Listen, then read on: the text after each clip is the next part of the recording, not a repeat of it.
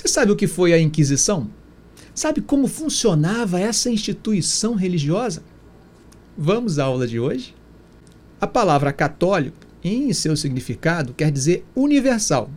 E esse nome representa, em grande parte, um conceito primordial para o cristão: a universalidade de seu Deus e, automaticamente, a universalidade de sua religião. É nesse ponto que o proselitismo é uma marca indissociável do cristianismo. Mas, Arão, o que isso tem a ver com a Inquisição? Toda essa introdução foi para te dizer que a Inquisição também tinha em sua origem um caráter universal. É dessa forma que se formou o Tribunal do Santo Ofício da Igreja Católica Apostólica Romana. É isso mesmo. Esse nome pomposo é um nome verdadeiro daquilo que chamamos normalmente de Inquisição. Na verdade, o nome representa uma parte da atuação do tribunal, uma vez que Inquisição significa inquérito, e o responsável pela condução desse inquérito, dessa investigação, seria exatamente o inquisidor. Mas quais seriam os fatores que resultaram na criação do tribunal, ou seja, da Inquisição? Bom, a expansão do cristianismo pelo continente europeu não foi marcado pela unanimidade. As distâncias e as múltiplas culturas atingidas pelo cristianismo, além do caráter secular que a igreja acumulava com o eclesiástico, estão entre os fatores que geraram conflitos políticos, teológicos, disputas sobre quem possuía autoridade para investir bispos, se o Papa ou o príncipe local. Esse conjunto de conflitos fez com que a cúpula da igreja percebesse o risco que corriam de perder o controle, o risco de que houvesse uma fragmentação do cristianismo, ou seja, ameaçando a unidade da igreja. Muito falamos da reforma protestante, mas a igreja já havia enfrentado alguns rachas anteriores ao longo da história, como o cisma do Oriente, que deu origem à igreja ortodoxa, ou até mesmo o movimento valdense francês do século XII. Ah, e os albigenses ou cátaros. Perceba então que é nesse contexto que surgiria o Tribunal da Inquisição, que teria a função de fiscalizar e garantir a manutenção da teologia, dos dogmas, das doutrinas da Igreja. Mas no século anterior já havia ocorrido o registro de julgamentos, como os que caracterizariam a Inquisição. O sétimo concílio de Orleans, o de 1022, é considerado o precursor do Tribunal de Santo Ofício. A partir desse momento, a defesa de ideias ou práticas contrárias aos dogmas da Igreja é tipificado pelo direito canônico como heresia. Veja como é literalmente essa definição no direito canônico. Diz-se heresia a negação pertinaz, depois de recebido o batismo, de alguma verdade que se deve crer com fé divina e católica. Quando falamos de cruzadas, normalmente associamos ao combate na Palestina ou à guerra da reconquista na Península Ibérica contra os islâmicos, no entanto, há outros casos que podemos relacionar com a história da Inquisição. Lembra dos cátaros que citei lá atrás? Então, eles foram condenados e perseguidos constantemente pelo tribunal. Mas sabe aquela massa de pão que quanto mais se bate, mais cresce?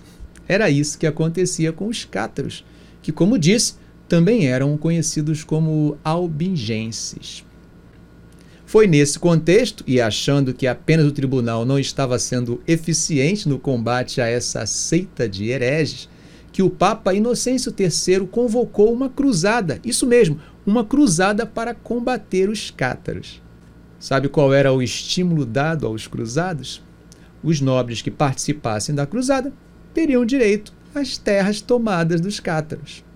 Essa foi a Cruzada Albingense e não foi uma batalhazinha rápida, não. Essa cruzada durou cerca de 35 anos, embora o período mais ativo tenha sido entre 1209 e 1229. Ah, para você não ficar curioso, os cátaros foram derrotados. E após o último cerco no castelo de Montsegur, em 1244, cerca de duas centenas de cátaros foram executados na fogueira. No século seguinte, ou seja, no século XIII, a Inquisição ganha corpo e unidade por meio da chamada Inquisição Papal, criada pelo Papa Gregório IX. Com isso, os diversos tribunais espalhados pela Europa ficam submissos diretamente ao Papa. Por mais que já existissem antes desse momento, é a partir do século XIII que ocorre uma maior sistematização do processo, bem como dos métodos inquisitórios, com criativas e cruéis formas de extrair do investigado qualquer coisa que o inquisidor gostaria de ouvir. Estou falando de tortura mesmo. No final do século, no final do século XV, o território que compreende a atual Espanha era formado por dois reinos, Castela e Aragão. Esses reinos eram governados por um casal, cada um soberano de um dos reinos. Eram os chamados reis católicos, ou Isabel de Castela e Fernando de Aragão. O nome dos reis católicos não quer dizer que concordavam totalmente com o Papa. Havia disputas políticas, e é nesse contexto que o casal de reis, que fundaria o que hoje chamamos de Espanha, toma uma iniciativa, cria sua própria Inquisição. Não podemos deixar de explicar que havia um contexto bem característico na Península Ibérica e que teria contribuído para a atitude dos reis. A península havia vivido ao longo dos últimos séculos cruzada própria, chamada de Guerra da Reconquista, que consistia na expulsão dos muçulmanos da península. Com isso, populações de islâmicos que não queriam abandonar o território, após a derrota de seus príncipes, só via uma alternativa: converter-se ao cristianismo. O que mais tarde resultaria nos chamados mouriscos, muçulmanos batizados, convertidos ao cristianismo. Mas havia outra questão religiosa para além dos mouros. Era a forte presença de judeus na península. A perseguição aos judeus forçava muito desses judeus a se converterem ou fingirem a conversão para fugir da perseguição ou até mesmo da expulsão. Esses judeus convertidos eram chamados de cristãos novos. Foi nesse contexto de desconfiança quanto à sinceridade de conversão que nascia a Inquisição Espanhola. O ponto que devemos entender é que, apesar da perseguição social, exclusão política que havia no cotidiano da sociedade, a Inquisição não tinha como objetivo investigar os fiéis de outras religiões, ou seja, não julgava judeus ou muçulmanos. O problema era os cristãos hereges.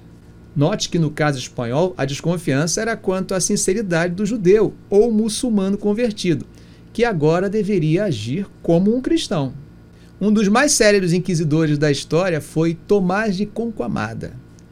E isso não foi por causa de suas qualidades cristãs, mas pelos requintes de crueldade atribuídos por ele em suas investigações. Foi denunciado diversas vezes ao Papa, que recebeu vários pedidos de clemência em nome de réus condenados pelo inquisidor. Ele mesmo, devido às diversas reclamações, acabou sendo alvo da Corregedoria da Inquisição. Brincadeiras à parte, foi investigado por outros inquisidores. O nosso país também não escapou da Inquisição. Em 1536 foi instituído o Tribunal do Santo Ofício Português. Apesar de, no nosso caso, nós receberíamos apenas visitas periódicas de inquisidores ou auxiliares de inquisidores, conhecidos como familiares do Santo Ofício. Perceberam que práticas que poderíamos chamar de inquisitórias já existiam no século XI, mesmo antes da sua instituição oficial. A Inquisição espanhola, por exemplo, somente seria extinta em meados do século XIX historicamente é um fenômeno recente e, por razões óbvias, pouco abordada. Perceberam então que nós temos que desmistificar aquela mania de associar a Inquisição à Idade Média. Observamos nessa aula que ela avançou pela Idade Moderna, chegando inclusive à Idade Contemporânea.